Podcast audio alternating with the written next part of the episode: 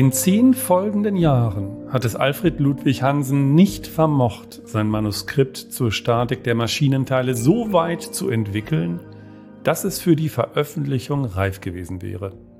Seine ständige Suche nach dem Sinn stand ihm im Wege.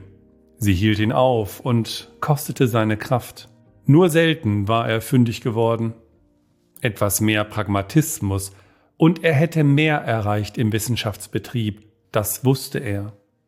Doch Hansen hatte akzeptiert, sich mit dem zu begnügen, was ihm möglich war und seiner Natur entsprach.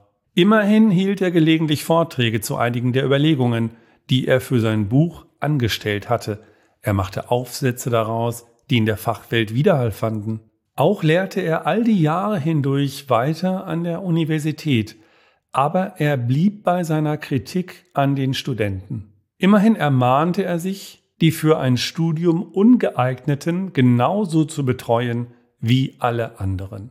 Wenn die Schwächeren mit ihren Fragen vor ihm standen, nahm er sich zusammen. Er bot ihnen dann Kurzfassungen, benutzte andere Worte, aber schon während er sich die in seinem Kopf zurechtlegte, noch bevor sie gesprochen waren, zweifelte er schon wieder an dem Sinn und Zweck seiner Mühe. Trotzdem erklärte er ihnen alles mehrmals. Er hatte gelernt, die jungen Menschen so zu nehmen, wie sie waren. Doch manchmal waren da Studiosi, die waren ungeheuer talentiert und fleißig. Solche Begegnungen beflügelten ihn. Letztlich waren sie es, die ihn all die Jahre durch den Beruf des Professors trugen. Als ihm die kleine Anna alt genug vorkam, bot er der Rosa an, ihr Töchterchen zu unterrichten, ebenso wie er es über lange Zeit hinweg für Magdalena getan hatte. Rosa freute sich sehr über dieses wunderbare Angebot und nahm es dankend an. War doch für sie die Kultur des Lernens ein tragendes Element der jüdischen Frömmigkeit. In der Obhut des Professors würde ihre Tochter noch viel mehr und Wichtigeres lernen als in der Schule. Sie war gewiss, Anna würde ein reicheres Leben haben.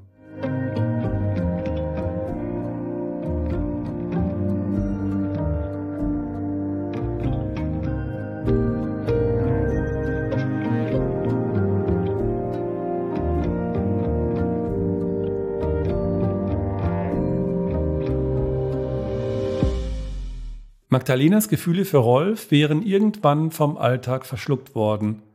In diesen Jahren sagte sie sich das immer wieder vor. Es half ihr. Das Gefühl selbst ließ nach, aber ihr blieb die Erinnerung an das Gefühl. Glücklicherweise hatte Magdalena dann erfahren, dass es nicht nur einen besonderen Menschen im Leben jedes Erdenbürgers gab. Da war jemand, der ihr verwundetes Herz etwas berühren konnte. Aber den vielen Verlockungen links und rechts des Weges konnte er nicht widerstehen.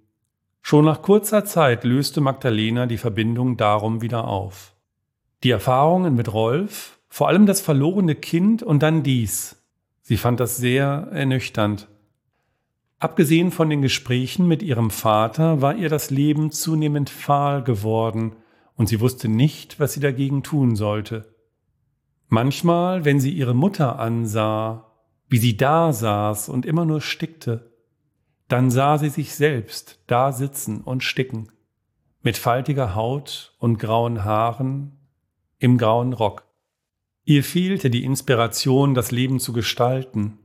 Zweifellos hing das zusammen mit dem Tod ihres Kindes und dem Verlust ihrer Liebe.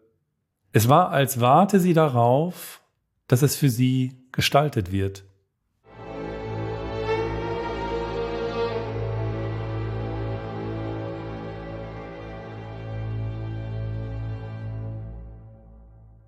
Eine wichtige Vortragsreise zu einer Tagung, die vom Verein Deutscher Maschinenbauanstalten geplant worden war, führte Alfred Ludwig Hansen etwas widerwillig nach Duisburg ins Ruhrgebiet. Er fand seinen Aufwand wegen der langen Zugfahrt sehr groß, vielleicht zu groß. Aber Wolfgang Reuter, der Präsident des Vereins, hatte sich persönlich um ihn als Redner bemüht. Moderne Produktionsverfahren und Betriebsführung im Mittelstand lautete der Titel seines Beitrags.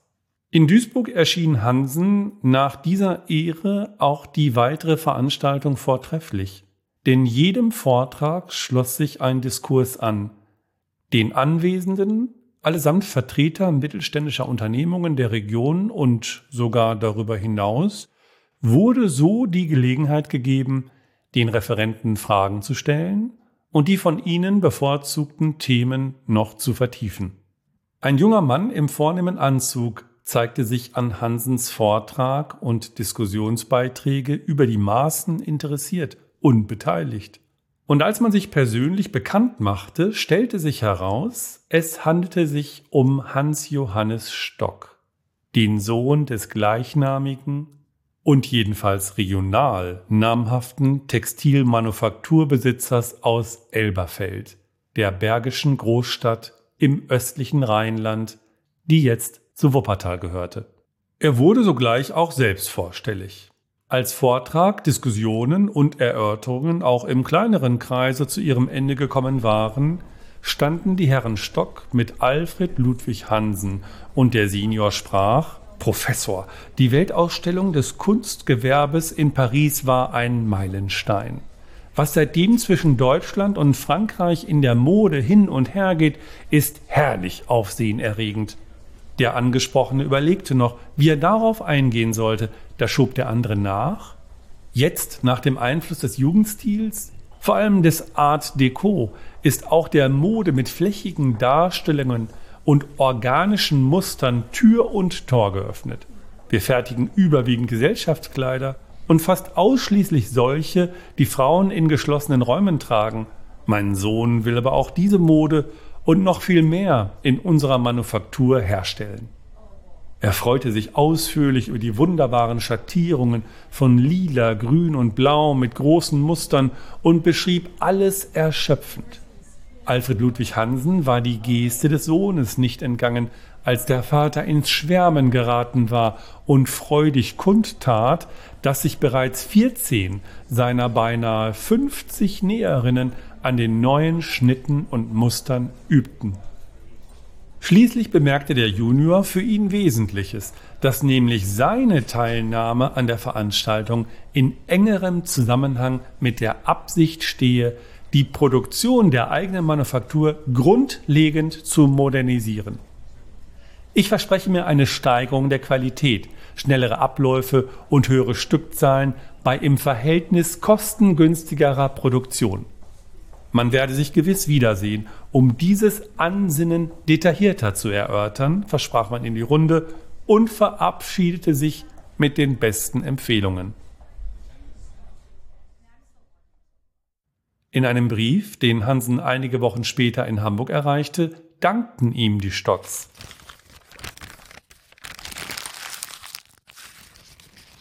Sie erinnerten an den aufschlussreichen und wegweisenden Vortrag in Duisburg. Man wolle die Unterredungen gerne fortsetzen. Beide wären hoch erfreut und geehrt, ihn dafür als Gast und Berater in ihrem Haus und der Manufaktur begrüßen zu dürfen. Selbstverständlich werde man für Kost und Logis aufkommen und seine Bemühungen mit angemessenem Honorar zu würdigen wissen. Hansen schlug in seinem Antwortschreiben einen nicht allzu weit entfernten Zeitraum vor, der vorlesungs- und seminarfrei war und sich darum vortrefflich für seinen Besuch in Elberfeld eignete. Kaum vier Wochen später traf der Eingeladene am Elberfelder Bahnhof ein, wo er von einem Fahrer erwartet wurde. Der hielt ein Schild für ihn hoch. Textilmanufaktur Stock. Professor Hansen stand darauf.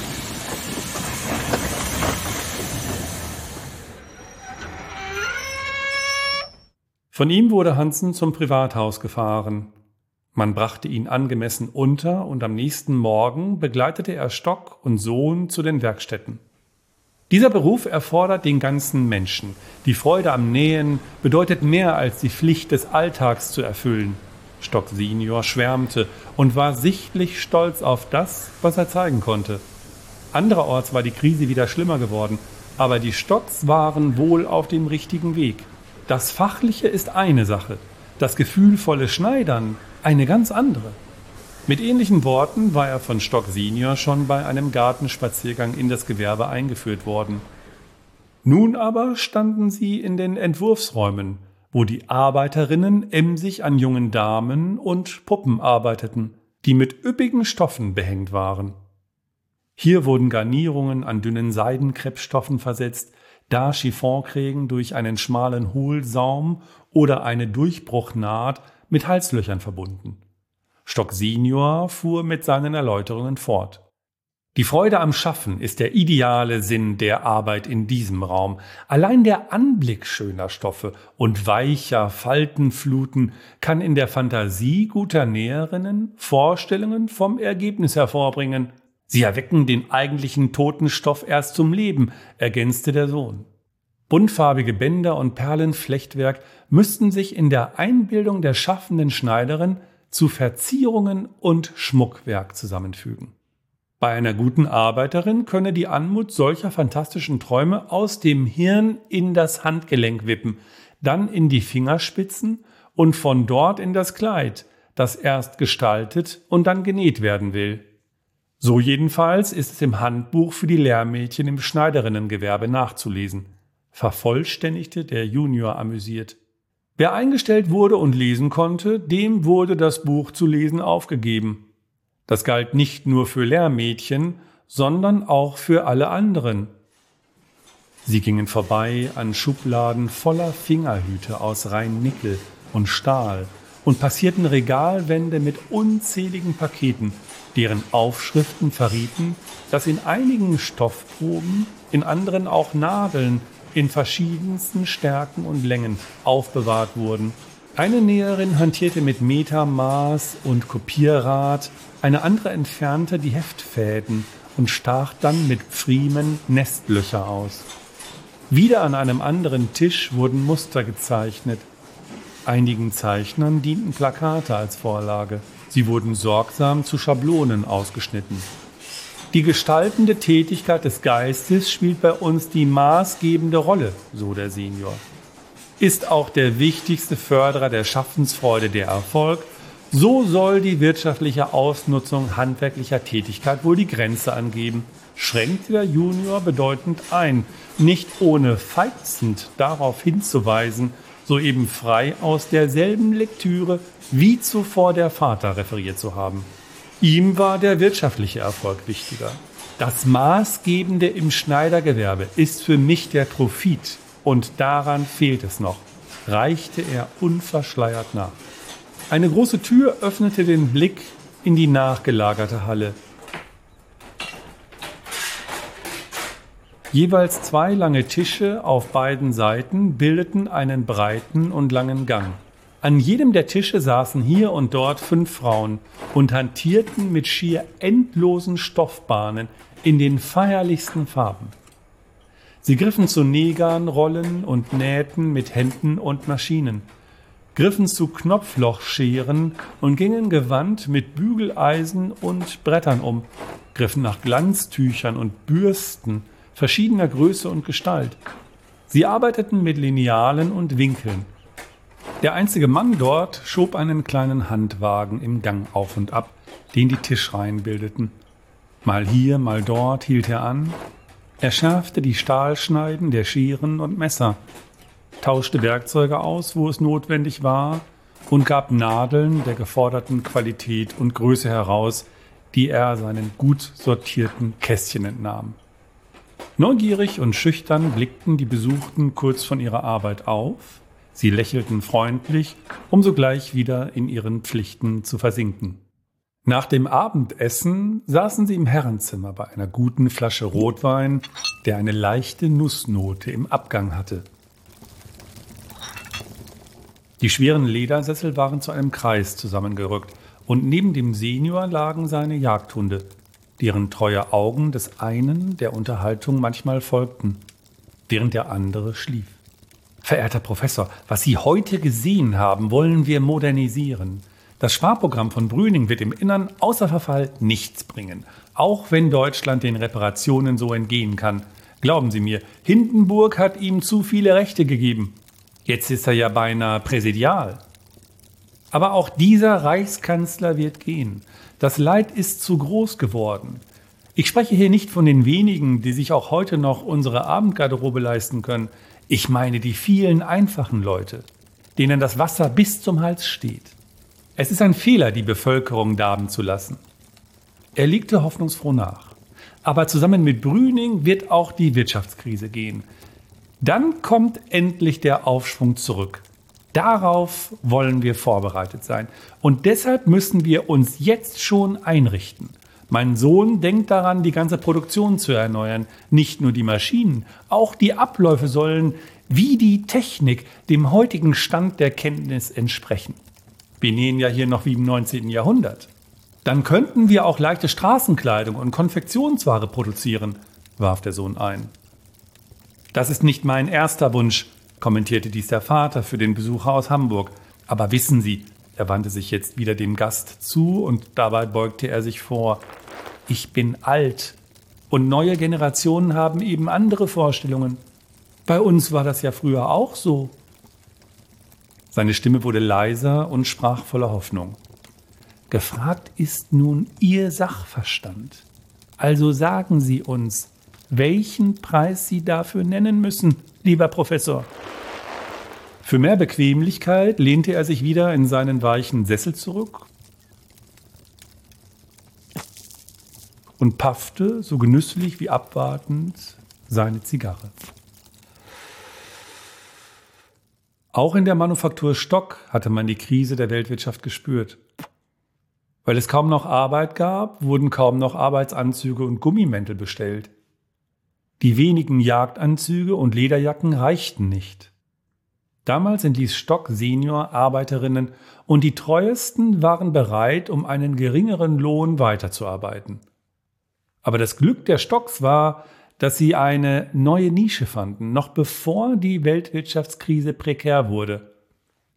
In den großen Städten fand das Bürgertum kaum Besinnung, erklärte der Senior. Wer es sich leisten konnte, den zog es immer wieder zum Tanz, raus aus den vier Wänden und rein ins nächtliche Vergnügen. Und dafür, lieber Professor, haben wir Ihnen die Gewänder genäht. Er freute sich sichtlich und erinnerte sich gerne. Tatsächlich wollten die Menschen sich ablenken, und so ergaben sie sich erregt und aufgeputscht ihrer Feierlust. Sie tanzten über die dunklen Straßen der großen Städte, immer noch vorbei am verstümmelten Elend des letzten Krieges, von dem sie angebettelt wurden. Was seither den Betrieb verließ, ging in die großen Städte, vor allem nach Berlin, Hamburg und München. Der Befragte konnte keinen Preis nennen. Dafür wusste er noch viel zu wenig, etwa den verfügbaren Raum, denn ein steigender Platzbedarf sei im Zuge der Umstellung die Regel.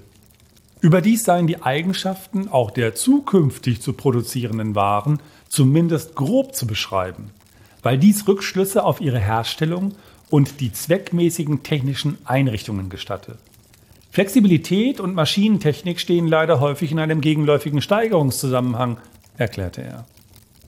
Mit seinen Ausführungen wollte er keinesfalls belehren, musste aber fortfahren. Wie stark die Fabrikation wächst und in welche Richtung sie sich nach vollständiger Überwindung der Wirtschaftskrise tatsächlich entwickeln wird, ist nur in engen Grenzen vorherzusagen. Deshalb sei vorsichtig zu agieren. Das gefiel den Stocks. Sie kannten das Risiko und erklärten ihrem Gast unmissverständlich, dass sie bereit waren, es zu tragen. Der Professor nickte anerkennend, der Unternehmergeist imponierte ihm, dann kam er auf die Manufaktur zurück. Es soll technisch gediegen gemacht werden, denn alles halbe rächt sich. Später seien dann umfassende Bewegungsstudien sämtlicher Arbeiter notwendig. Denn nur so werde deutlich, wer sich für welche Tätigkeit ideal eigne. Sie werden Arbeiter schulen müssen, auf dass sie moderne Fabrikationsmaschinen sicher zu bedienen lernen. Erst sei der Gesamtfertigungsprozess zu bestimmen, dann in kleinste Einheiten zu zerlegen, zu standardisieren und schließlich in allem zu optimieren. Womöglich, so ging es mit ihm durch, sollte man die Entlohnung der Arbeiter unmittelbar an ihre Leistung koppeln, und zwar individuell. Das freute Stock Junior. Herr Frederick Taylor, einer seiner amerikanischen Ingenieurskollegen, habe zu seiner Zeit auf diesem Gebiet schon vor Jahren Bemerkenswertes geleistet. Auch habe er dessen Prinzipien für wissenschaftliche Betriebsführung studiert und dies könne der ganzen Angelegenheit nur nützlich sein. Nicht zuletzt folgte er einigen Ideen von Wilhelm Ostwald, insbesondere dessen Imperativ, der auf dem zweiten Hauptsatz der Thermodynamik fußte. Vergeude keine Energie, verwerte sie. So stand es schon ganz oben auf der Tafel in Hansens Sprechzimmer der Hamburgischen Universität. Die Stocks waren begeistert und wussten, es war eine glückliche Fügung, diesen Professor in Duisburg kennengelernt zu haben. Die Honorarfrage blieb an jenem Abend unbeantwortet. Da sich Stock Junior aber für den Einkauf neuer Stoffe bald im Hamburger Hafen aufhalten würde, vertagte man sich darauf. Es war Alfred Ludwig Hansen Ehre und Vergnügen, die vorausgegangene Gastfreundschaft bei dieser nützlichen Gelegenheit erwidern zu dürfen.